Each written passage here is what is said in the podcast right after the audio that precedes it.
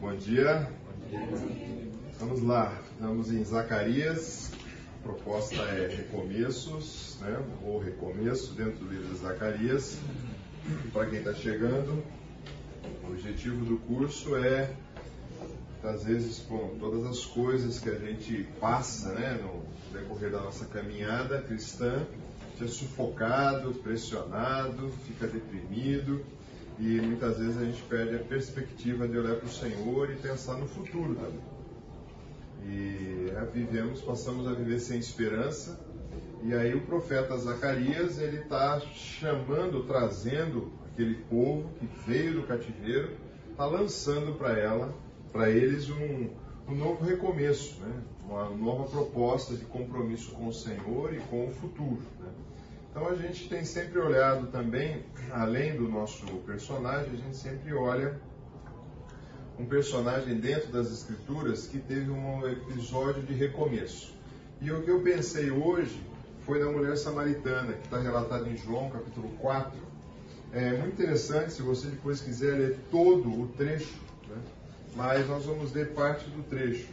Então, tem coisas que me chamam a atenção nesse texto. A primeira delas é Jesus está saindo de uma localidade e, para quem conhece um pouquinho a situação geográfica ali, a Samaria ficava num, num canto, tá?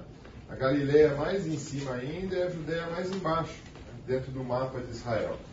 E quando se saía da Judéia para ir para a Galileia, né, normalmente o judeu ele não passava pelo território samaritano, tá? porque eles entendiam que o samaritano era o pessoal que foi levado da tribo do norte de Israel, misturado com os assírios e voltaram para cá. Então eles entendiam que era um povo misturado. Então não queriam ter contato. Então normalmente quando eles iam eles faziam a volta aqui pela Pérea para passar por aqui, para não pisar no solo samaritano. Mas quando a gente olha o texto de João capítulo 4, Jesus não tinha essas concepções. Ele fala assim: ah, no caminho. Então, olha, veja bem o 3. Deixou a Judéia e voltou para a Galiléia. Só que tinha que passar por esse território. Normalmente o pessoal passava por fora. Pelo mar aqui ninguém fazia esse caminho. Ou tinha que passar pelo território samaritano. O judeu não fazia isso. Mas o texto diz: no caminho teve de passar. Acho interessante que a Bíblia destaca isso como uma obrigatoriedade que Jesus se colocou de falar assim: eu vou passar por aqui. E chegando a um povoado samaritano, passando por ali, aparecem algumas coisas. Ele chega ali uh, por volta do meio-dia, então você tem que imaginar uma região seca, quente. Jesus chega ali. Uh, Jesus cansado da longa caminhada. Então a parte física de Jesus se manifesta, está cansado dessa caminhada. Ele senta ali ao meio-dia, sol danado, e chega e tem uma mulher ali. Normalmente era o costume das mulheres fazer esse trabalho, tirar a água de poço e levar para a residência. Normalmente elas não andavam sós, por vários motivos. Mas essa mulher estava sozinha. Por quê? Que talvez ela tinha uma característica diferentemente das outras mulheres. E Jesus conversa com ela. Outra coisa difícil, tá? Na cultura do Oriente Médio, quando você olha até hoje, ah, para quem vai para lá, vai passear para lá, que a gente teve uma missionária no, no, Oriente Médio, primeiro, se a mulher vai pedir um táxi o taxista chega, ela, ela não pode olhar no olho do taxista. Ela tem que, mesmo sendo ocidental, ela tem que abaixar a cabeça e solicitar o que ela deseja. E aqui Jesus ainda conversa, troca um diálogo com ela. E nessa troca de diálogo é muito interessante que acontecem algumas questões. Né? Primeira delas, a situação anterior dessa mulher do encontro de Jesus, possivelmente ela era desprezada pela sociedade. As pessoas não queriam ter contato com ela. Por isso ela vai só tirar água desse poço. Porque normalmente elas vão em conjunto. Ela estava isolada e talvez credibilidade zero ela tinha. Não tinha credibilidade nenhuma. Mas após esse encontro com Jesus, muda. Muda que quando você retorna lá para o texto e vê no capítulo, no verso 40, já no finalzinho, no 39, muitos samaritanos do povoado creram em Jesus por causa de quem? Por causa do testemunho de vida daquela mulher. Bom, que testemunho rápido, porque até então ela era desprezada, ela foi para um poço desprezada e encontra com Cristo e já volta modificada. Alguma coisa aconteceu na vida dela. E ela vai, e ele me disse tudo o que eu faz, que eu fiz. Quando saiu para vê-la, insistiram que ficasse no povoado de Jesus e disseram à mulher: Agora nós cremos não apenas porque você nos contou, mas também nós ouvimos ele de fato. Então, mais uma vez, dá credibilidade para essa mulher, ó, você contou tudo aquilo que ele falou para você. E agora nós voltamos a dar credibilidade para você. Então, que mudança que teve a vida dessa mulher? Possivelmente a próxima vez, no dia seguinte, que ela fosse tirar água no poço, possivelmente não seria o meio-dia, possivelmente seriam com outras amigas, e a, a vida dela ia mudar. Mas tem um fato interessante que eu estava pensando ontem na, na, realidade dessa pessoa, dessa mulher, que ela trava com Jesus ali. Ela tem um bate-papo o quê? Só de se a água é boa, se a água é ruim. Jesus faz uma pergunta para ela, mas ela tem basicamente um bate-papo teológico com Jesus. E um bate-papo que tem tudo a ver com o que nós vamos ver hoje sobre as questões e a visão que ela tinha de religiosidade. Tanto é porque ela chega e fala para Jesus. Se você está familiarizado com o texto ou não? Não lembro onde está. Está em João capítulo 4. Ele diz assim: Primeiro Jesus pede, ele pede, Jesus pede água viva, né? A oa pede água para beber. Jesus respondeu: Se eu menos soubesse, no verso 10, que bebesse presente de Deus, você estaria dando água viva. Mas aí ela volta para uma outra questão, que eu, esse eu quero te chamar a atenção, que diz assim: O senhor deve ser profeta, disse a mulher, no verso 19. Então diga-me que os judeus insistem que Jerusalém é o único lugar de adoração, enquanto nós samaritanos afirmamos que é no Monte Gerizim. Começa a entrar numa questão aonde é o lugar certo de adorar Deus. Será que é em Jerusalém, aqui na Judéia? Ou, ou é aqui na região?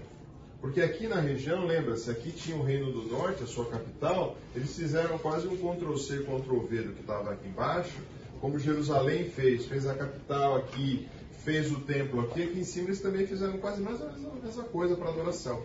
Então havia essa disputa. Então os samaritanos faziam a adoração aqui. E os judeus faziam a adoração aqui embaixo. E aí entra numa questão de religiosidade. Onde é o lugar certo para adorar? Né?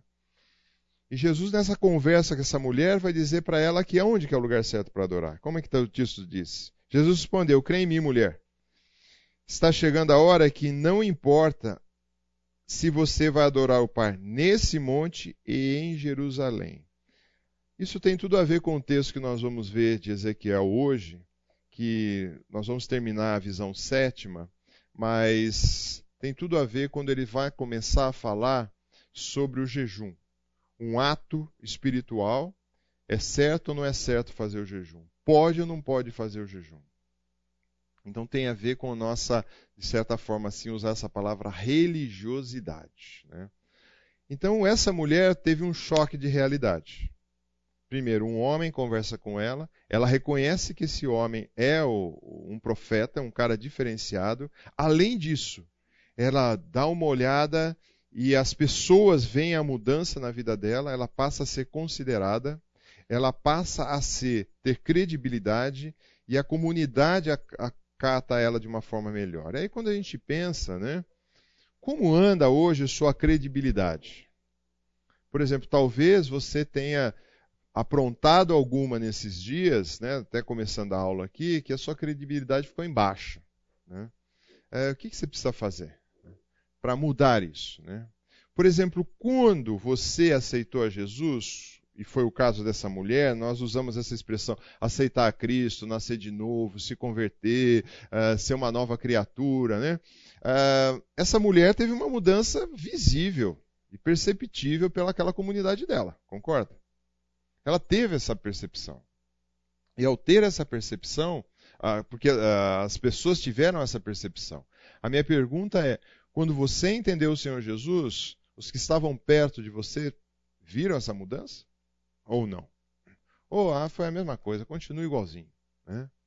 Então, para essa mulher foi diferente.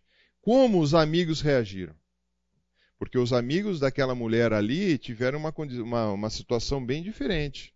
Eles começaram a dar crédito, escutaram que ela falaram, alguns se converteram e alguns depois, quando Jesus vem e reafirma aquilo que ela falou, fala assim: puxa, é verdade no que ela disse. Como é que seus amigos reagiram ou reagem quando você faz alguma colocação referente ao Senhor? Qual é a mudança que você causa, né? Ou ah, aqueles que eram isolados e solitários, e eu vejo muito, muitas vezes, no nosso contexto, né? Já comentei com vocês, a gente é, atua com um grupo de, de jovens, muitas vezes, que saem da sua localidade, do seu ambiente, do seu contexto, vêm para cá e ainda eles estão sozinhos, solitários. E eles passam a ganhar uma família. Né? Então nós passamos a ganhar uma família na fé. Né? Então isso deve ser um novo recomeço de interagir. Né? Como é o seu testemunho? Será que o seu testemunho hoje é um testemunho confiável? Veja que o exemplo dessa mulher. Ela deu o testemunho dela, depois Jesus foi lá e testificou de certa forma, ou afirmou aquilo que ela estava falando, e as pessoas falaram assim: ah, a gente acredita nisso. Então a, questão é como que anda recomeços hoje na sua vida olhando para esse episódio da mulher samaritana. Então eu creio que esses personagens traz a nós ou levanta em nós, e principalmente desse da mulher samaritana, como anda a nossa credibilidade no meio daqueles que a gente convive. Né? Alguma observação mais sobre a mulher samaritana que você queira fazer? Não? Então vamos lá, Zacarias, né? Nós estamos vendo as visões, Zacarias ainda, não saímos dela. Já falamos da primeira visão. Então tinha uma patrulha que fazia uma avaliação. Uh, tinha cavalos e cavaleiros. Nós trabalhamos a visão primeira junto com a visão 8, tá? E aí nós falamos do patrulha também, uma avaliando, outra julgando com a mesma questão. Só que aí carros e cavalos. Nós falamos da visão 2, ou a visão do profeta é levado para fora da cidade e olha como está em torno. E apresenta ali um ferreiro e os chifres. Nós falamos que os chifres é a questão de poder e esses ferreiros quebrando esses chifres, né? Uma visão fora da cidade ainda, ele mede toda a cidade, né, para ver como é que está a dignidade daquela cidade. Depois nós falamos de uma visão, o profeta sendo levado para dentro da área da cidade, na área do templo, onde é apresentado um sacerdote e é apresentado um outro instrumento dentro daquele templo, que é o candelabro ou um lustre, que você queira chamar, um local de colocar velas, tá? Que tinha também uma conotação importante na cultura judaica. E falamos também da história do rolo que aparece numa desobediência da lei. Então aparece o rolo, que era quase um outdoor voando, dizendo que o povo estava em desobediência a Deus, né? principalmente mostrando que eles eram falando sobre a falsidade e sobre a mentira. E hoje nós vamos ver na desobediência da lei que aparece uma mulher dentro de um cesto. Então nós falamos um pouquinho do templo, né, da, da questão do templo, falamos da roupa do sacerdote, que esse sacerdote que aparece ali, que representaria o povo e uma alusão a Cristo também, mas era o povo que vinha com as suas roupas, as suas vestes contaminadas de pecado de uma vida longe na Babilônia e chegando agora ali para retornar ao momento de culto. Então esse sacerdote representava isso e é apresentado essas vestes limpas. O candelabro, que é essa figura que o judeu entende, o judeu hoje ortodoxo nacionalista entende que é, de fato, o símbolo da nação de Israel. Não é a estrela de Davi. E aí o Wesley levantou outro dia, é interessante, porque quando foi na destruição de Jerusalém no ano 70, eh, eles tinham alguns, no, no arco de Tito, é um marco relembrando essa conquista. Então, se você digitar na internet aí candelabro na conquista de Tito uh, em Israel no ano 70, da, em Jerusalém, quando Jerusalém cai, então mostra os soldados carregando um candelabro desse nas costas, lógico, né? Lembra do que ele era? Todinho de ouro, numa peça única, batido, então devia ser pesado, né? E eles levaram como, uh, vamos dizer assim, aquele saldo de guerra, tá? E o rolo que aparecia como se fosse, eu dei a ideia daquele avião que muitas vezes você vê, né? O aviãozinho passa fazendo propaganda que tem uma faixa, né? Era um rolo que o rolo nada mais era do que um pergaminho, algo que as escrituras vinham, ou mensagens vinham escrito. Nós temos hoje o caderno, ou mais recente o tablet, né? Mas eles usavam pergaminhos de, de pelo de animais, de pelo de animal, a pele de animal, ou os papiros, que eram mais caros, que eram feitos como se fosse o nosso papel, né? Mas tinha uma mensagem clara para o povo: olha, vocês estão vindo daquela cultura lá. Mas o que eu penso é o seguinte: os ladrões vão ser expulsos da terra. E os que juram falsamente também vão ser expulsos. Então ele dá uma dura no povo, falando: talvez você tivesse lá um costume na Babilônia diferente, aqui a condição é outra. Tá? E para continuar nessa sequência, aí nós temos a visão sétima. Tá? E diz assim: Então o anjo do Senhor falava comigo, se adiantou e disse: Levanta, olha e veja o que está vindo. O que é? perguntei. E ele respondeu: É um cesto de medir cereais. Ah, algumas versões vão trazer outra, outro, outro, outra, outra fala para esse momento. É um cesto de medir cereais está cheio de pecado de todos os que habitam na terra. Então a, a tampa de chumbo, então havia uma tampa de chumbo nesse cesto foi levantado e dentro dele havia uma mulher sentada. O anjo disse: A mulher se chama perversidade, e empurrou de volta para dentro do cesto e fechou a tampa. Em seguida levantei os olhos e vi duas mulheres voando em nossa direção, planando no vento. Suas asas pareciam com asas de cegonha, e elas pegaram os cestos e carregaram pelos ares. Para onde está levando o cesto? perguntei ao anjo. E ele respondeu: Para a terra da Babilônia, onde construíram um templo para ele. E quando o templo estiver pronto, colocarão ali em seu pedestal. Então, o que está acontecendo aqui? Normalmente, um cesto de medida de grãos era equivalente a 22 litros, né? Então, se você já viu aquelas latas, né, que muitas vezes você vê em comércios maiores de óleo, ou lata de tinta, tá, talvez uma lata de tinta, ela tem ali quase 20 litros, tá? 18 litros, alguma coisa assim. Era um pouco maior. Agora, puxa, como é que então tinha uma mulher ali num, num espaço desse tamanho, né? Complicado, mas é, veja bem, talvez ali ele pega esse cesto como se fosse um cesto de medir, ele tinha uma tampa de metal. Então ele usa essa figura para trazer a ideia da perversidade que havia na terra onde eles estavam e eles estavam mudando para cá. E a perversidade versus a justiça sempre foi uma, uma luta constante do Senhor para com o seu povo. Ele não quer, tanto para o povo dele, o povo escolhido, Israel, como para cada um de nós.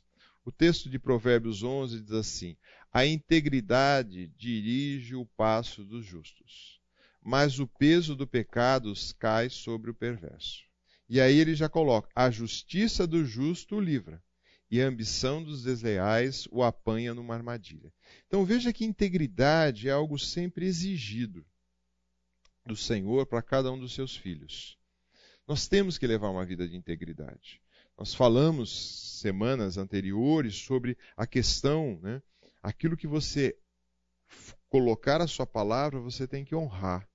O seu compromisso você tem que honrar, mesmo que você tenha que perder alguma coisa. Porque o seu compromisso primeiro como filho de Deus é com o Senhor e depois com aquele que você fez o contrato. Então, o, o, autor de Provérbios vai dizer que a integridade tem que dirigir os passos, ou, na realidade, como se fosse um sinalizador do caminho daquele que é justo. Mas aí ele fala, mas o peso né, e o, do pecado cai sobre aquele que é perverso, que é aquele que faz a perversidade, né? ou a injustiça. E porque aí ele faz um outro contraponto dizendo: mas aquele que é justo, livra-se. Mas aqueles que são desleais e ambiciosos estão vivendo só em armadilhas, só em quedas. Então tem a ver com essa figura que aparece ali. Então Provérbios foi escrito bem antes dessa realidade. E o livro de Ezequiel também é muito forte quando diz: aquele que peca morre. E o pai não será castigado, o filho não será castigado com o pecado do pai, e o pai não será castigado com o pecado do filho. Os justos serão recompensados per, por sua justiça, e os perversos serão castigados pela sua perversidade. Quem está dizendo isso é o Senhor. Eu já, já falamos na questão da reciprocidade, né? Por exemplo, aquele que peca, ele tem a consequência. É lógico, tá? Se você é um homem e você dá um, cinco minutos, você resolve vender sua casa, seus bens, uh, queimar, gastar todo o dinheiro, sua família vai ter consequências, né? Talvez sua esposa, os filhos, vai faltar dinheiro em casa, assim por diante. Mas quem que é o pecado? De quem que é o pecado? Do camarada. As consequências é outra história. Mas a responsabilidade é pessoal. E Deus sempre trata isso. Dentro da teologia da prosperidade, para quem já teve, esbarrou em teologia da prosperidade, eles criaram lá atrás, hoje fala-se pouco, o que eles chamam de maldição hereditária. Né?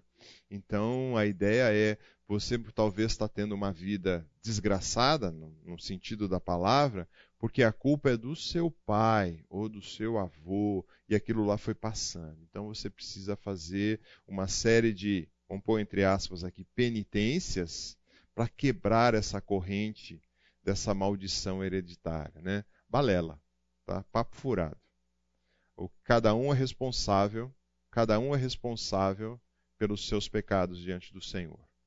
Porque senão, veja, imagina a cena. Né? A pessoa que não conheceu a Cristo, a pessoa que agiu de forma como quis, chega diante de um tribunal e fala assim: Deus, espera lá, o senhor está sendo injusto comigo. Porque a culpa não foi minha. A culpa foi do meu pai, a família que o senhor me deu. Primeiro, eu não pedi para nascer, né? Já escutaram isso? O filho gosta de fazer, não pedi para nascer nessa família. Né? A, a, a culpa não é minha, a culpa foi do meu pai. Então ele que é o culpado. O que você acha que Deus vai falar? Puxa, é verdade, hein? Deus é culpado, então pode entrar no céu. Não, não, a culpa foi do vizinho, pode entrar no céu. Você acha que é assim? Não. Senão você traz Deus injusto, então cada um é responsável. Por isso que salvação não é coletiva, não é em massa. É lógico, nós somos, realizamos ações coletivas e em massa para a pessoa uh, se converter. Por exemplo, Billy Graham fez muito isso. Muitas vezes você tem um culto, você tem um acampamento, você tem uh, uma pregação ao ar livre para muita gente. É bacana. Mas o entender quem é Jesus, se converter a Cristo, é individual. Não dá para trazer a herança do pai. E muitos daqueles, não, eu nasci num lar cristão. Legal. E continua. Só nascer no lar cristão não quer dizer nada também. Né? Você precisa ter sua experiência. Então, a ideia aqui da perversidade é que o autor está dizendo para nós aqui. E ele respondeu: para a terra da Babilônia. Então, nós vamos tirar daqui, da nossa região aqui, né? Gaza, aqui até hoje tem confusão na terra de Gaza, mas aqui você tem o Mar Morto, aqui o Mar da Galileia, bem pequenininho ali. Nós vamos levar embora e vamos voltar aqui para a Babilônia. Vamos levar esses textos embora, né? Vamos levar esses textos, vamos tirar isso daqui daqui, porque nós não queremos, né? E a palavra que ele usa aí muitas vezes é, é Sinair ou Sinai, Sinair, né? Não Sinai, né? Que significa é um país onde está entre dois rios, né? Então, possivelmente, o, o anjo fala, vai ser levada embora. E ele fala também que vai ser levada por dois agentes, né? Então fala de uma, um outro agente com aparência de uma mulher, e possivelmente poderia ser um anjo, simbolizando, com asas semelhantes à de cegonha. Né? Vocês já viram cegonha? Já? Ela é pequena, um animal pequeno ou grande? É um animal bem grande, né? E voa bem alto. Ele tem uma grande asa e nossa região não é muito comum, mas a cegonha é muito grande. Quando ela faz o ninho dela, o ninho é grandão assim, é um bicho grandão. Então ele, lógico, a visão que ele tinha, não é um biólogo escrevendo, né? mas a visão que ele tinha, e possivelmente era um anjo simbolizando aquilo que estava pegando aquilo lá e levando. Levando para onde? Para aquela região. E aí, quando você vê em Isaías, Isaías assim, Bel e Nebo, os deuses da Babilônia. Né? E aí há um relato que fala assim: olha, vamos levar essa perversidade, tudo isso que vocês não tragam aqui para o meio do povo de novo. Nós estamos fazendo, veja bem, durante todo o processo aqui, nós estamos fazendo um processo de purificação do povo, para o povo voltar a cultuar o Deus verdadeiro. Então vai ser levado embora isso e vai levar para onde? Leva lá para a Babilônia, que eles gostam disso lá. Inclusive eles têm um templo lá. Eles estão fazendo essas coisas lá. E aqui nesse relato de Isaías é muito interessante que ele fala: Bel e Nebo, os deuses da Babilônia, se curva quando são postos no chão. São transportados em carros de boi e os pobres animais tropeçam por causa do peso. Tanto os ídolos como seus donos se curvam. Os deuses não podem proteger o povo e o povo não pode proteger os deuses. Vão juntos para o cativeiro. Então, Isaías está sendo bem irônico e sarcástico aqui ao dizer que esses deuses são talhados e feitos por mãos humanas, são carregados por homens, uh, mas qual é o poder que esses deuses têm? Deuses não têm poder nenhum. Então, a, essa visão, a ideia era: leve embora essa impunidade. Né? Leve embora essa impunidade daqui. Então, tem a visão de um cesto grande, a perversidade ali dentro, representada ou simbolizada por uma mulher que resolve sair, fazer alguma coisa, o anjo põe a tampa de novo, pega e leva embora. Não queremos esse tipo de coisa aqui. Tá? Aí, quando a gente conclui a visão 6 e 7, é muito interessante a preocupação do Senhor, e continua até para nós, né? É, para a gente não fazer uma separação do que um dia é santo. Né? Todos os dias para o Senhor são santos. Não tem o dia de domingo. Segunda-feira é santo. Né? Terça e assim por diante. Então, a gente tem que servir a esse Deus, e quando a gente olha junto as duas visões, né, a ideia é como que nós estamos servindo ao nosso Deus no decorrer dos dias. Qual que está sendo a nossa dedicação ao Senhor? Né? Você serve, de fato, com essa integridade que nós vimos aqui? Né? Uh, se você é um empresário, se você é um funcionário, se você é um servidor público, né? uh, se você já está aposentado, se é estudante, se é uma dona de casa, como é que você serve o Senhor? Então, creio que tem um material muito rico na, na, página da igreja. Não sei quantos de vocês conhecem, já tiveram familiarizado. É, eu coloquei o link aqui, mas você pode digitar lá, chama Guia de Confissão. Esse material, eu acho que ele é muito bacana, porque ele, no meu ponto de vista, ele faz como se fosse um check-up na nossa alma. Ele dá uma varrida no que está tá ruim, o que está. E ele passa por várias áreas. Né? Inclusive a área de idolatria, a área de mentira, área, e assim por diante. Então é um material que, no meu ponto de vista, é muito prático né, para essa ideia. Você identificar aonde você tem pecado contra o Senhor e tratar isso. E olhando a, a figura aqui da, que nós vimos, né, a ideia de que o mal será afastado, ser eliminado da nossa vida. Né? A gente precisa, de fato, né, está debaixo do poder e da supervisão do Senhor. Então, essa ilustração da, da, da perversidade ser arrancada fora. Né? Então, esse material é muito bom, você faz de forma individual, um pouquinho de cada vez, uh, considerando ali as perguntas, as questões, fazendo uma avaliação de fato como anda a sua alma. Né? Eu tenho o hábito de fazer isso frequentemente, porque é muito bacana a gente fazer, porque aquele que pensa né? como as escrituras dizem que está em pé, olhe para que não caia. Então não vai, não, ah, comigo está tudo bem. Não é assim que funciona.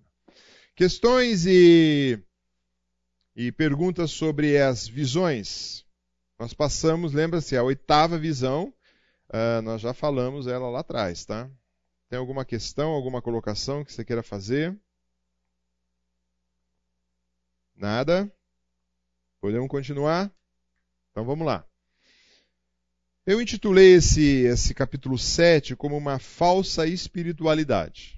Tá? É, e Deus deu de graça, sim, tem umas coisas que Deus faz, né? Porque Eu, quando eu separei o texto da mulher samaritana, eu nem tinha atentado para aquele detalhe que ela, eu atentei pelo testemunho que ela deu depois, mas não atentei pela conversa teológica que ela tem com Jesus. E perguntando onde era o lugar certo de adorar. Né? Ontem à noite que eu falei, poxa, tá ali naquele texto e eu nem atentei a isso. Né? E havia uma questão dela. Existe um lugar certo para adorar a Deus? E na visão deles, o pessoal da Judéia, os judeus ali, tinham que adorar ali em Jerusalém. Mas os de Samaria, não, não, nós temos que adorar aqui nesse monte que é sagrado para nós. Né?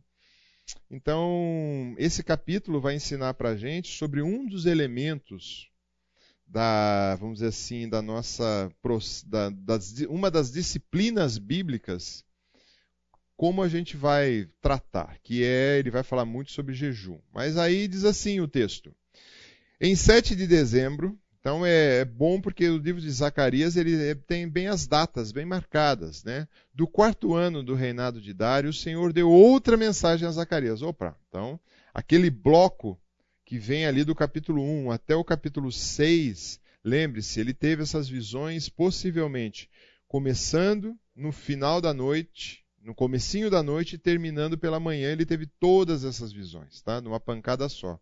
O povo de Betel tinha enviado Cerezer, Regen Meleque aos seus homens e seus homens para buscar o favor do Senhor e para perguntar aos profetas e sacerdotes no templo do Senhor dos Exércitos: Devemos continuar a lamentar e jejuar no quinto mês, como temos feito por tantos anos? Havia uma pergunta que uma comitiva estava trazendo. A data aí, quando a gente pensa quando você pensa em Zacarias 1,7, no segundo ano de Dário, ele começa a relatar Zacarias. No capítulo 7, ele já está no quarto ano, ou seja, se passaram dois anos daquela primeira visão. A gente está lendo aqui, né? Fala, foi no dia seguinte. Não, passou dois anos. Né?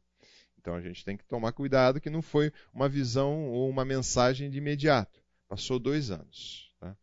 Do comecinho do livro, capítulo 1, verso 7, até o 7.1 passou dois anos, debaixo do mesmo rei Dário, que estava ali na Babilônia, mas o povo já estava ali em Jerusalém. Muito bem. Uh, vem essa comitiva, tá? E essa comitiva chega. Uh, alguns vão dizer que tem alguns probleminhas aí na, no linguajar utilizado, tá? Uh, por exemplo, ele, ele cita aqui povo de Betel teria enviado Cerezer, Cerezer e, vírgula, Regen Melech e seus homens para buscar favor. Alguns vão entender que, na realidade, de Betel não veio ninguém. Porque, na realidade, Betel ficava a 30 quilômetros da onde eles estavam. E 30 quilômetros era uma jornada curta. Era uma jornada que o camarada quase basicamente fazia num dia, ele fazia esses 30 quilômetros. E essa comitiva que veio da Babilônia levou três meses de viagem para chegar ali. Que era o tempo que saía, lembra do mapa? Daquele canto da Babilônia até ali. Então muitos deles olharam e falaram assim, muitos vão dizer que é, o Betel ali foi um nome traduzido de um nome duplo, que nem você tem o personagem ali, ó, quando você olha. Você tem Regen Melech, talvez seria Betem Mezeré, que seria um nome assírio, um nome duplo. Então alguns vão entender que é isso. Então, na realidade, essa delegação veio da Babilônia. O nome desses personagens era Assírios, e que eles tinham possivelmente nascido no cativeiro. Veja bem, foram 70 anos de cativeiro que eles estavam ali. E eles vêm ali, chegam ali com uma questão. Esses judeus possivelmente mandam essa delegação com para Jerusalém para saber como deveriam proceder. Por quê? Porque para mudança de qualquer, vamos dizer assim, uh, regulamentação da lei ou prática religiosa, quem tinha que autorizar? Era um sacerdote ou um profeta. Aquele pessoal que estava ali em, em, Babilônia não tinha autoridade para mudar, talvez uma festividade, mexer no calendário, não. Então eles precisariam dessa informação. Então, para mudar qualquer rito religioso, tinha que vir de um sacerdote ou de um profeta de Jerusalém. E lembre-se, tem um profeta em Jerusalém agora, que é Zacarias, em parceria com Ageu também, que estavam ali. E tinha um escriba, mas o escriba não ia apitar muito aí, que é, era Esdras. Mas e o sacerdote que eles estavam, de certa forma, instituindo ali Zorobabel ou Josué, que é um sacerdote presencial. Então eles poderiam falar se essa delegação deveria fazer ou não fazer essas coisas. Bom, eles vêm, fazem essa pergunta. E a pergunta era: devemos continuar a lamentar e jejuar no quinto mês, como temos feito por tantos anos? Quantos anos? 70. Por 70 anos, eles estavam jejuando. Naquele feriado, naquela data específica, que era no quinto mês, eles jejuavam. Né? Então havia alguns jejuns que o povo de Deus seguia. Algum, alguns jejuns instituídos. Tá? Primeiro deles era esse no quinto mês, que era pela destruição do templo. O templo foi destruído e o jejum também era uma forma de lamento. Parece que sempre vem junto. Lamento e jejum. Então eles jejuavam pela tristeza que foi aquilo lá, pela desgraça que foi aquilo. Né? o templo ser destruído. Então, em 2 Reis 25, verso 8, quem pode ler para a gente? Vamos lá. O que, que tem lá? sétimo dia do quinto mês do ano décimo nono de Nabucodonosor, rei da Babilônia, Nebuzaradã, chefe da guarda e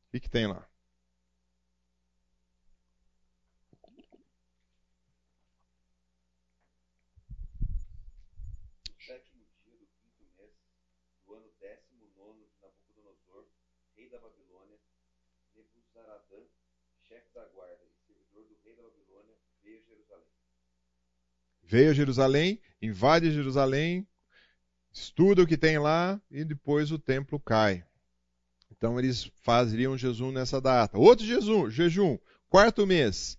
Em Jeremias 29, 2 tem uma brecha no muro da cidade de Jerusalém. E eles instituem esse jejum de novo. Tá? Então há mais um jejum instituído aí. Aí você fala, acabou o jejum? Não, tem mais um ainda. No sétimo mês, a morte de Gedalias é celebrada no sentido assim, não de que ele morreu, que pena, né? É, não que ele morreu, que alegria para o povo, mas com tristeza. Eles também faziam o jejum. E tinha também um jejum no décimo mês, que é o cerco que acabamos de ver uma parte aí. Então havia muitos jejuns que eles praticavam, mas lembre-se, a comitiva veio fazer perguntas sobre um. Né? Esses eram instituídos, mas com a mudança para a Babilônia, eles mantiveram só o do quinto mês. Ah, muito bem. Qual a sua definição de jejum? Você tem uma definição do que é jejum? Tem? Silêncio, hein? Alguém tomou, não tomaram café hoje? Estão de jejum? é? que jejum? Sacrifício. Vamos lá. O que mais? O que é jejum? Se abster de algo, né? Tomar Coca-Cola é jejum. Coca-Cola. Ah. Mas tem gente que só tem gente que só bebe Coca-Cola, né? Abre a geladeira do cara só Coca-Cola de cima e embaixo. Então eu não vou tomar mais Coca-Cola. É jejum? Nesse caso, não. O que mais é jejum?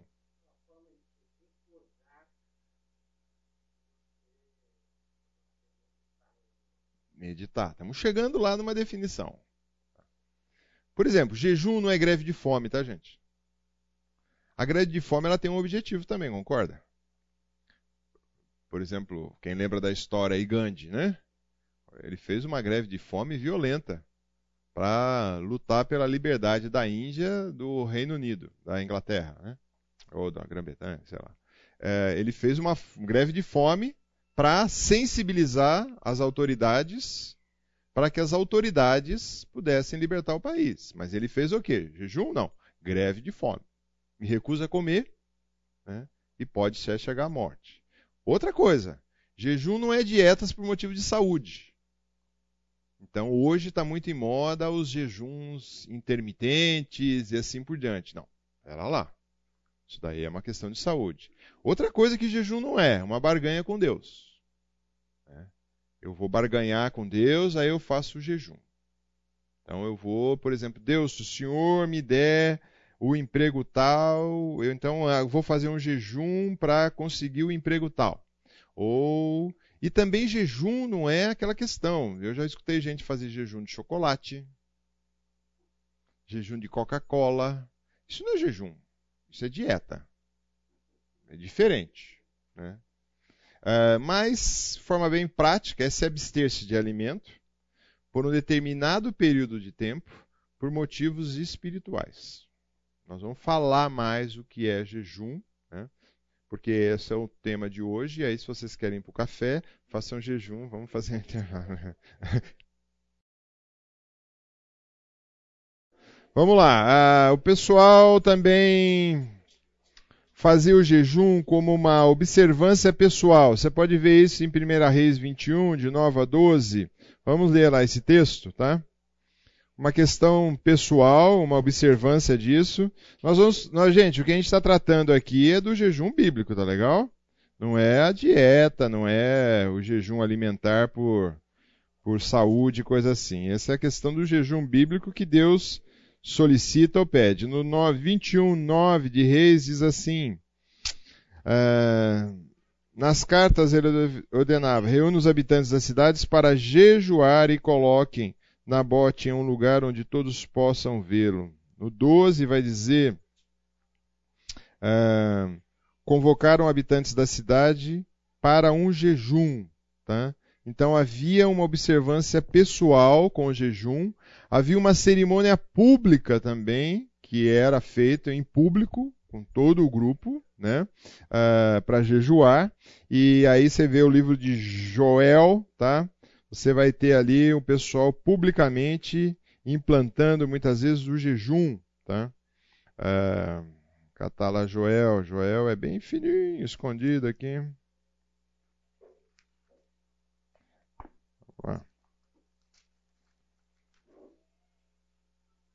Joel, capítulo 1, verso 14, diz assim: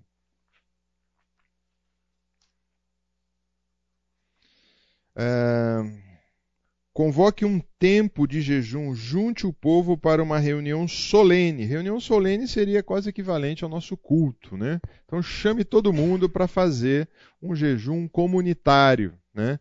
A gente faz muito lanche comunitário, churrasco, piquenique e assim vai, né? Ah, a condição de estar em jejum em Neemias 9, né? Está sempre associada a ideia de jejum com uma humilhação e não com uma exaltação, viu gente? Então tem sempre tá isso. E eles colocavam alguns propósitos, né? Então, eh, hoje em dia são os mais diversos propósitos que tem para um jejum. Mas na realidade lá o primeiro uma demonstração pública de convicção do pecado. Olha que interessante. O pessoal fazia um jejum mostrando o quanto eles entendiam que era pecador. Eu só peguei texto do Velho Testamento, tá?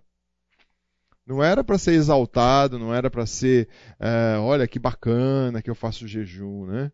Mas era uma demonstração pública de quanto eu sou pecador, quanto eu sou miserável. Então eles faziam o jejum para demonstrar isso, tá?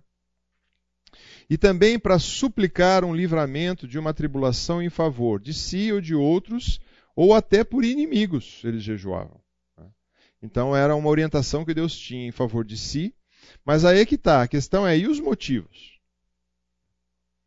Porque hoje, quando o pessoal às vezes vão, vai querer fazer um jejum, o motivo é muito centrado para a minha vida. Mas para quê? Para eu conseguir alguma coisa. Conseguir um carro, conseguir uma casa, conseguir esposa, conseguir filho, assim por diante. Não. O jejum ali era em favor de si para quê? Para uma proximidade maior com o Senhor.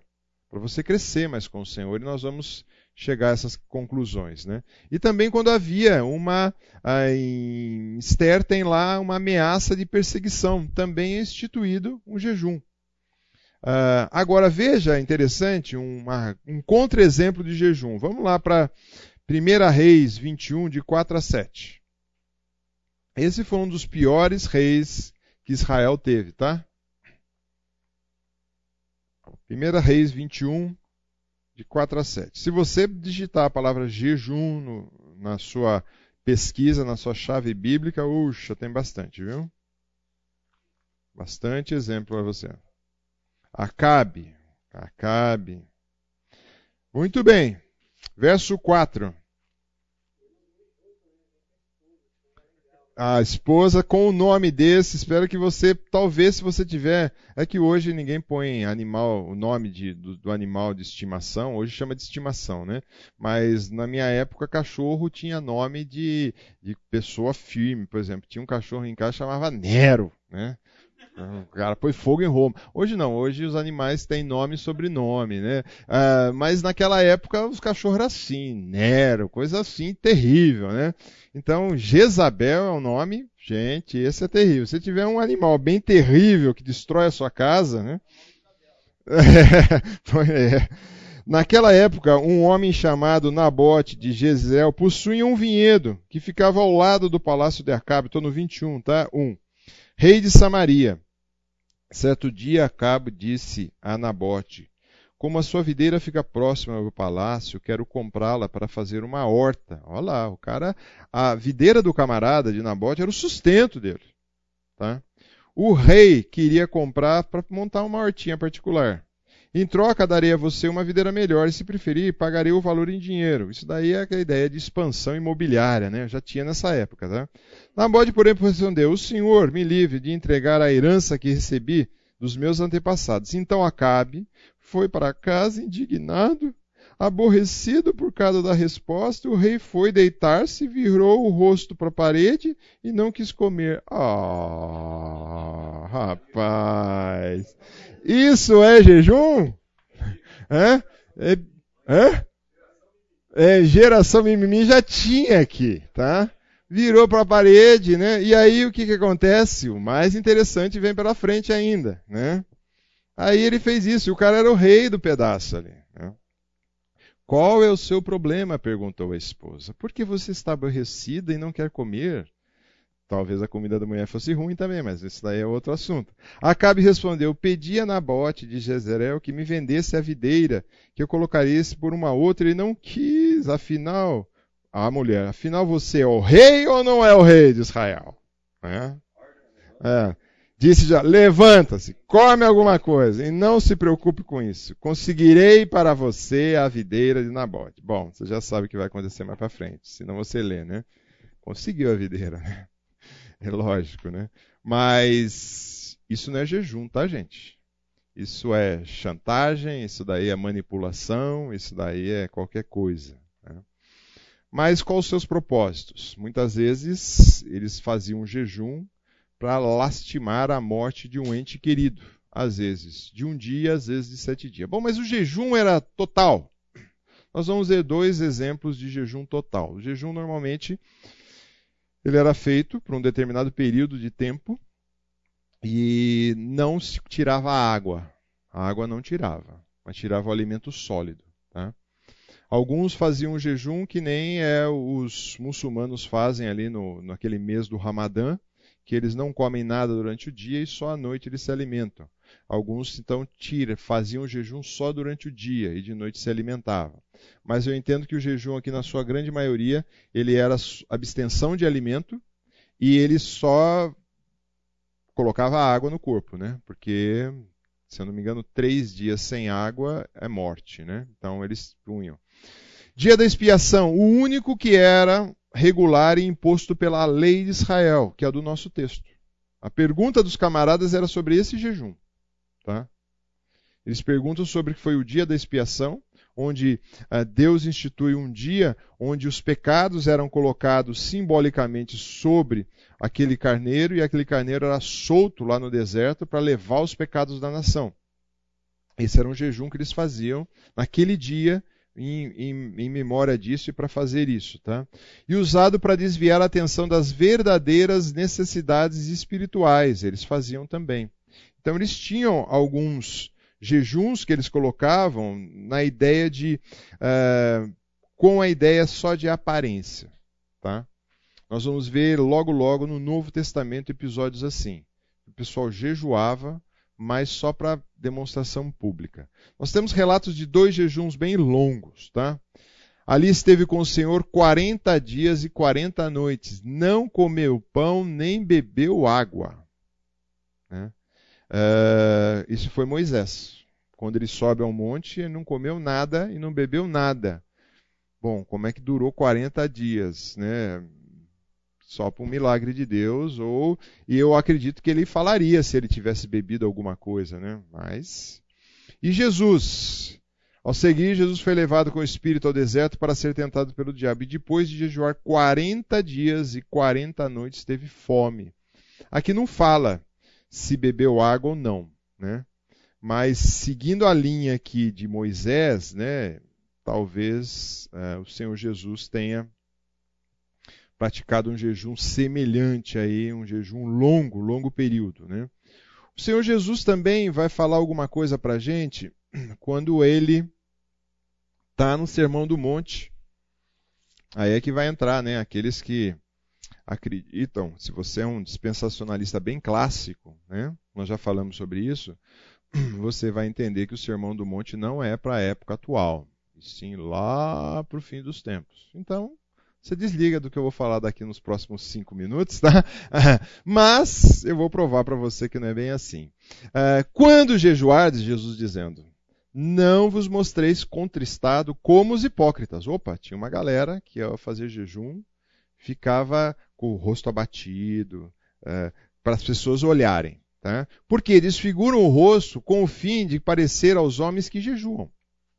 Em verdade vos digo que eles já receberam a recompensa. O que é a recompensa que eles estavam recebendo?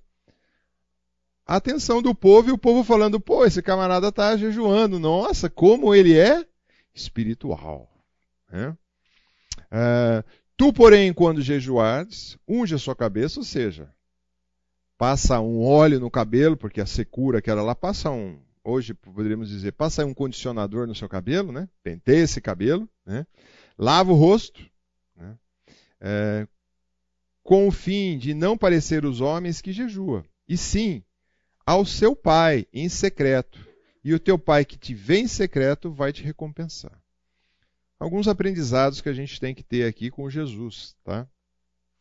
Primeiro, que ele está dizendo que quando você jejuar, e ele está dizendo para quem? Para todos os seus que estão ali. Então, uma prática que nós podemos fazer, sim. Tomar cuidado para não ser que nem aqueles, né? Então você vai para trabalhar amanhã, né? E você fala assim, acho que amanhã eu vou fazer jejum.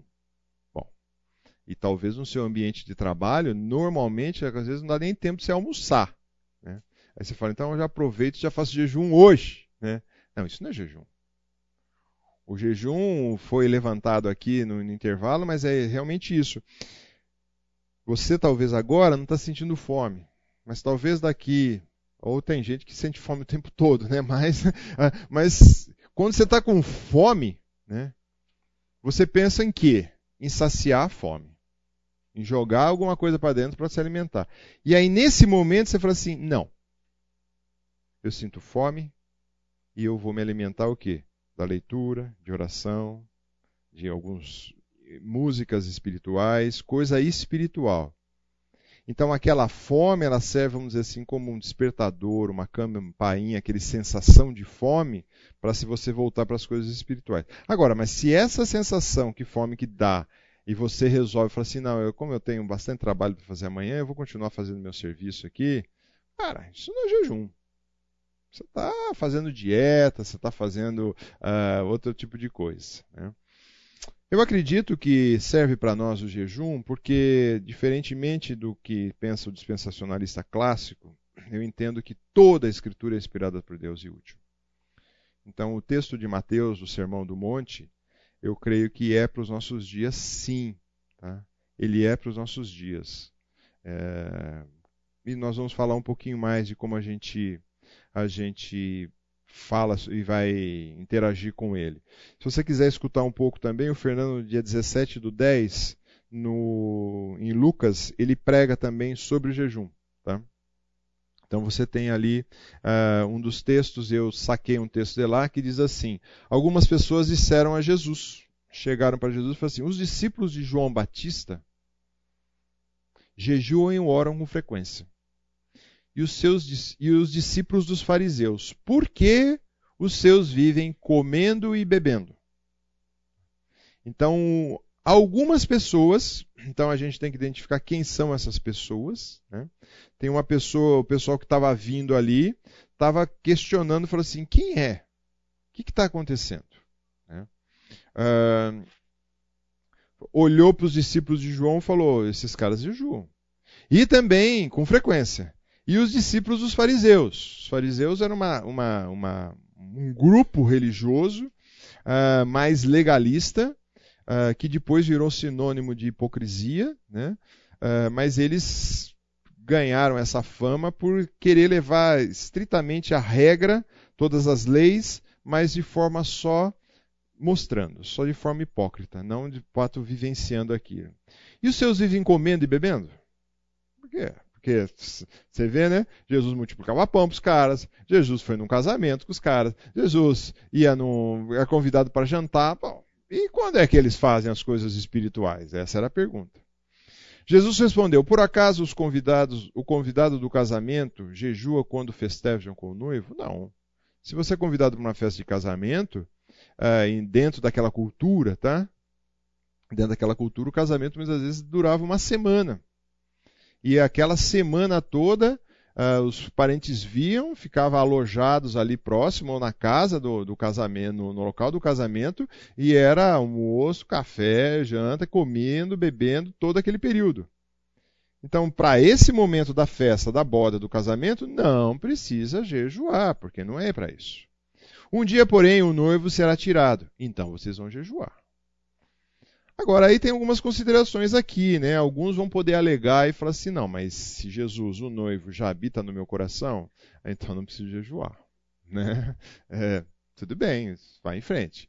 Outros vão dizer assim: não, não. Quando Jesus estava presencial ali com os discípulos, e aí depois quando Jesus vai, ascende aos céus, manda o Espírito Santo, mas aí você vê como essa ideia não, não bate bem, essa primeira de Jesus está no coração, então eu não preciso jejuar que os discípulos depois você vê eles praticando jejum, você vê Paulo citando, eu não vou abrir todos esses textos, mas você vê eles praticando o jejum, cada um nas suas medidas. Né? Ah, mas é que é interessante, isso me levou a pensar que muitas vezes esse pessoal olhou o jejum como uma tradição da religiosidade deles. Legal? É a nossa tradição. Que tradição nós temos? Tem uma tradição? Vai dizer que não. Tem? Qual? Na igreja. O que mais? Dentro da igreja. Não acaba, não acaba virando uma tradição, vira a igreja. Isso. O que mais? Pode ser dentro, dentro de estar na igreja. Pode ser tradição. É? A ceia. O que mais? A ordem como acontece, né? Primeiro você canta, depois você isso, depois É. Tudo isso pode virar uma bela tradição. Se você fizer, por exemplo, o fato de vir na ceia.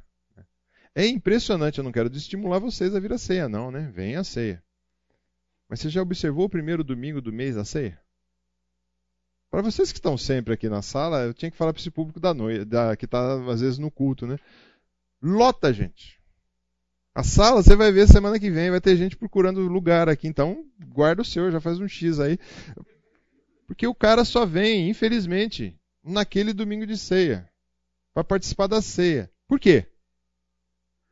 Porque acha que na ceia, com uma visão católica romana, acha que vai ganhar algum poder espiritual vindo na ceia. Mentira! É mesmo, às, vezes eu estou na classe ali de integração e vamos falar sobre batismo. Algumas pessoas falam assim: ah, agora só falta batizar, porque aí está completo meu. Completo o quê? Aí eu brinco com ele e falo assim: ah, sabe qual que é a diferença que vai acontecer quando você entrar na água e sair da água? Você vai ficar molhado. Não vai abrir o céu, uma pomba vai descer e falar: Esse é meu filho amado. Já foi feito isso, né?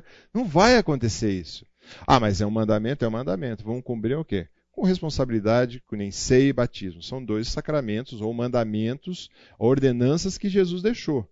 Vamos fazer com ordem, com decência, mas pensando no motivo. Eu venho na ceia, por quê?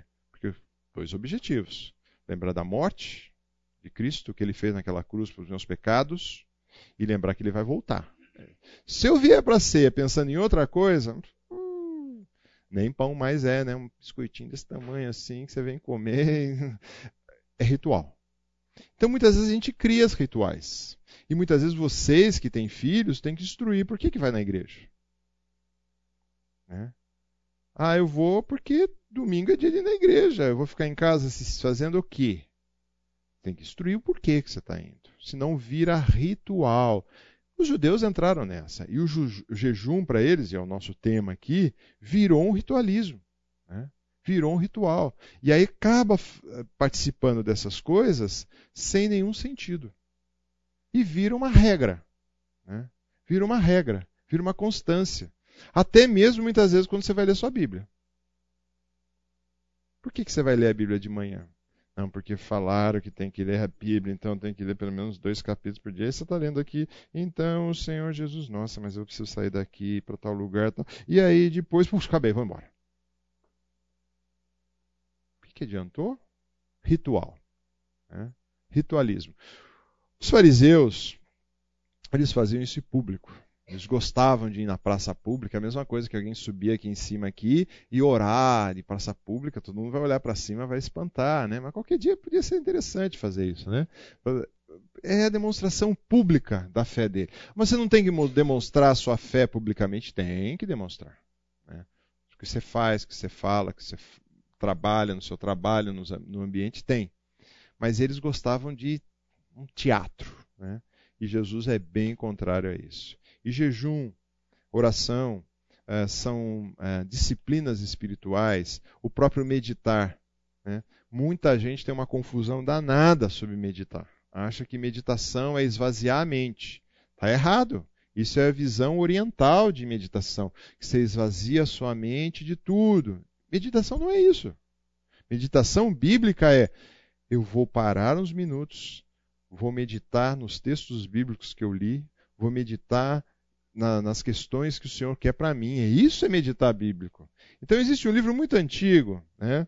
É, outro dia o Lucas passou na minha sala, meu filho falou assim: você está lendo esse livro? Aí eu falei assim: é, eu sei, esse livro tem uma, uns senões nele. Né? Mas é um cara que escreveu lá em 1956, chamando Celebrando ou Celebração da Disciplina, do Richard Forster. Ele tem uma visão, às vezes, um pouquinho. É, mas mas ele coloca de todas as disciplinas. Então ele fala da leitura bíblica, ele fala do jejum, ele fala da oração, ele fala da meditação, ele fala de várias práticas. Né? É, e a gente precisa disso na nossa vida.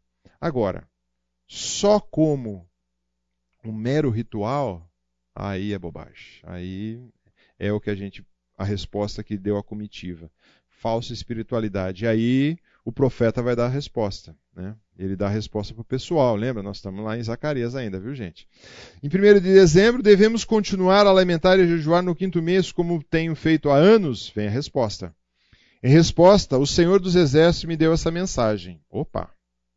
Quem está dando a resposta para a comitiva não é o profeta. O profeta foi usado por Deus. Diga a todo o seu povo e seus sacerdotes. Durante esses 70 anos de exílios, vocês jejuaram, lamentaram no quinto e no sétimo mês. Mas foi de fato para mim que jejuaram? Uma pergunta retórica para cutucar os caras. E mesmo agora não come e bebe apenas para agradar a si mesmo? Não é esta a mesma mensagem que o Senhor declarou por meio dos profetas do passado, quando Jerusalém e as cidades de Judá estavam cheias de gente e quando havia muitos habitantes no Negueb nas colinas de Judá? Então, o jejum que eles estavam fazendo era um jejum deles para eles mesmos. Não tinha nenhuma conotação para o Senhor. Era para satisfazer a eles uma mera religiosidade, uma formalidade, sem levar em conta o que Deus quer. Convido você para abrir Isaías 58, quando ele fala assim, dos profetas já falaram antes, 58, do verso 3 a 10, o que, que diz em Isaías 58? Olha que os profetas batem nessas questões, na questão do jejum e dessa falsa espiritualidade, tá? Falsa religiosidade. Ou espiritualidade, melhor dizendo. Né? Diz lá em Isaías, verso 3: Dizem: Jejuame diante de si. Por que não presta atenção? Nós nos humilhamos com severidade e tu nem reparas? Vou lhe dizer por quê, eu respondo. É porque jejuam para satisfazer a si mesmos. Enquanto isso, oprimem seus empregados. De que adianta jejuar se continuam a brigar e a discutir? Com esse tipo de jejum não ouvirei suas orações. Vocês se humilham ao cumprir os rituais, curvam a cabeça, como junco ao vento, vestem-se de pano de saco e cobrem-se de cinzas. E é isso que chama de jejum? Acreditam mesmo que agradam ao Senhor? Esse é o tipo de jejum que desejo. Solte os que foram presos injustamente, aliviam as cargas dos seus empregados, libertem os oprimidos, removam as correntes que prendem as pessoas, repartam seu alimento com os famintos, ofereçam abrigo aos que têm casa, deem roupa aos que precisam, não se esconda dos que carecem de ajuda. então sua luz virá com o amanhecer, e as suas feridas sararão no instante. Sua justiça os conduzirá adiante, e a glória do Senhor os protegerá na retaguarda. Então vocês clamarão, e o Senhor responderá: Estou aqui, ele dirá. Remova o jugo pesado da opressão, para de, parem de fazer acusações e espalhar boatos maldosos. Deem alimento aos famintos, ajudem os aflitos. Então a luz brilhará na escuridão, e a escuridão ao redor se tornará clara como ao meio-dia. O Senhor os guiará continuamente, lhes dará água quando estiver sede e restaurará sua força, as suas forças. Vocês serão como o jardim bem regado, e aí continua. Né? Olha o jejum. Adianta fazer jejum? Se é para satisfazer, se é para oprimir os empregados, se é para brigar e discutir, se é para prender injustamente, se é para uma carga pesada sobre os seus funcionários, oprimir o preso. Oh, então, Zacarias, que vem depois de Isaías, fala assim: os profetas já falaram o que é o jejum. E vocês não prestaram atenção. Né? O profeta já falou e vocês não prestam atenção, e vocês não estão atendendo ao necessitado, não estão atendendo aqueles que precisam, e estão aí falando todo de jejum, faz aquela cara de piedoso, mas não faz o que tem que fazer? Hipocrisia. Falsa religiosidade. Né? Como é que a gente aplica isso para nós? Como anda o seu jejum? Né? Você não faz? É. Estimulo você a fazer com sabedoria, com discernimento, né? Não vai ficar resolver falar, vou fazer um jejum de 40 dias. Não, vai parar no hospital, morreu, né? Nunca fez, vai fazer, né? É, primeiro tem sido para o Senhor e para o próximo, portanto diz, aquele povo me pertence, Isaías também vai dizer isso. Esse povo que me pertence honra-me com os lábios, mas o coração está longe de mim. A adoração que me presta não passam de regras ensinada por homens. A Septuaginta, né, que é, o, é a tradução do Velho Testamento para o grego, usa nesse texto a adoração é uma farsa. É uma farsa a adoração que vocês fazem.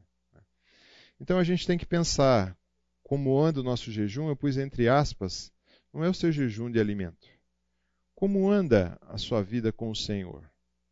Como anda você que vem domingo após domingo na igreja? Só tem sido para você? Ou como é que você tem tratado isso? Será que não passa de mera formalidade? Porque não tem mais nada que fazer da vida? Então vou lá. Então como anda o nosso jejum? Voltamos a Zacarias. Zacarias vai dar resposta. Então, ele primeiro ele dá o alerta, os camaradas e agora ele responde. Então Zacarias recebeu essa mensagem do Senhor e assim diz o Senhor dos Exércitos: julgue com justiça. Mostre compaixão e bondade uns pelos outros. Não oprima quem? Viúva, órfão, estrangeiro e pobre. Não trame o mal um contra os outros. Então ele divide a resposta dele em quatro. Primeiro, julga com justiça. Tá? Vocês não estão julgando as coisas com justiça. E a gente sabe como é ruim ser injustiçado. Né? Ou em algumas versões vai trazer executai o verdadeiro juízo. Né? A ideia de, de julgar no sentido mais amplo, é de restaurar uma harmonia tá? de um local que havia um conflito. Ajuste isso. Cada membro da sociedade judaica tinha responsabilidade, um diante de outro, de ser, de fato, de certa forma, juiz e manter essa paz, essa justiça pairando. Né? Ele fala aí, olhando também para o Salmo 100, verso 5, eu falei, nossa, quanto zero, mas é 100 mesmo, né? Salmos tem tudo isso, né? Mostre bondade e misericórdia. E ao mostrar bondade e misericórdia, ele vai dizer que ah, essa palavra usada aqui para bondade é a palavra chamada Hesed. Hesed significa lealdade, fidelidade. Uh, e aqui um salmo vai dizer que dura para sempre quem? A do Senhor. Então o Senhor tem essa bondade para conosco. E ela dura para sempre. E a misericórdia, né, quando a gente olha, né, a ideia de atender com compaixão, né, atender nos diversos relacionamentos. Será que nós temos bondade e misericórdia? Primeiro para aqueles que estão próximos da gente, no lar, com a esposa, marido, os filhos, as amizades, entre aqueles que são nossos aliados. Nós exercemos isso? Porque aí ele vai sair para um outro campo, ele vai falar assim: opa, e não oprima. A ideia é que de oprimir é não esprema. Quem? Viúvas, órfãos, estrangeiros, pobres. Né? Então é, é, bem interessante quando fala de, dessa opressão. No tempo do Senhor Jesus, eu não tenho a projeção, mas está em Marcos 12, verso 38, diz assim: Jesus também ensinou: Cuidado com os mestres da lei, eles gostam de se exibir com vestes longas e receber saudações respeitosas, canoando pelas praças, e gostam de sentar em lugares de honras na sinagoga e na cabeceira das mesas do banquete. No entanto, tomam posse dos bens das viúvas de maneiras desonestas e depois, para dar a impressão de piedade, fazem longas orações em público. Por causa disso, serão duramente castigados. O que acontecia aqui, esse além da parte espiritual, o, o mestre da lei, ele tinha uma função também uh, de fazer as transações, muitas vezes, é, comerciais da época. Era, vamos dizer assim, como se fosse o cartório da época. Tá? Então morreu o marido e sobrou a viúva. Então eles iam para dentro da casa daquela viúva, quase faziam um inventário do que tinha a casa, e muitas vezes eles, na malandragem, pegavam aqueles bens, aqueles direitos que era da viúva, e tomavam para si. Né? É... Quando não existia cartório ainda, posso estar equivocado, mas no Brasil, que fazia muito disso era alguém designado pelo rei, e se eu não me engano era a Igreja Católica que tinha o registro das pessoas e de imóveis. Né? E é lógico, possivelmente o rei delegava uma parte para eles. Né? Uh, mas aqui não era essa a proposta. O cara pegava para ele mesmo. Né? Então ele tinha essa, essa, essa, esse direito legal de fazer essa administração dessa propriedade, mas eles tinham que agir com honestidade. Eles não agiam. Então esses escribas eram eh, era profissionais que sabiam ler e escrever. Veja bem, uma cultura que não era, o pessoal não sabia ler e escrever. Então entravam nas casas das viúvas, faziam isso e abusavam nesse sentido, de tirar os pertences ainda daquela viúva. E aí eles vão colocar que aí as viúvas, os órfãos, os estrangeiros e os pobres. Pensando aqui, são de fato as pessoas que eram mais vulneráveis na sociedade. Os órfãos é aqueles que possivelmente não tinha nem viúva, não tinha nem a mãe, né, ou nem o pai, e tinham que se manter. Uh, no Novo Testamento há uma regulamentação clara que Paulo dá a Tito para falar para cuidar das viúvas que verdadeiramente são viúvas. Né? Primeiro, os seus devem cuidar, mas se não tem os seus, quem tem que cuidar? A igreja. E essa é uma atenção que a gente tem. Hoje é lógico, graças a Deus, nós temos no nosso contexto ah, homens previdentes que fazem seguros de vida. Então, quando eu olho o contexto das nossas viúvas na igreja, elas puderam ficar, de certa forma, amparadas por um seguro de vida, por uma assistência do governo, né? mas a igreja tem que estar atento, porque se caso não tem nada disso, quem tem que ajudar?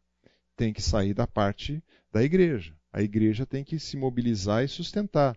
O estrangeiro também é bem interessante, porque havia sempre uma preocupação, porque eles foram. Né, uh, estrangeiro na terra. Né? Eles foram estrangeiros na terra.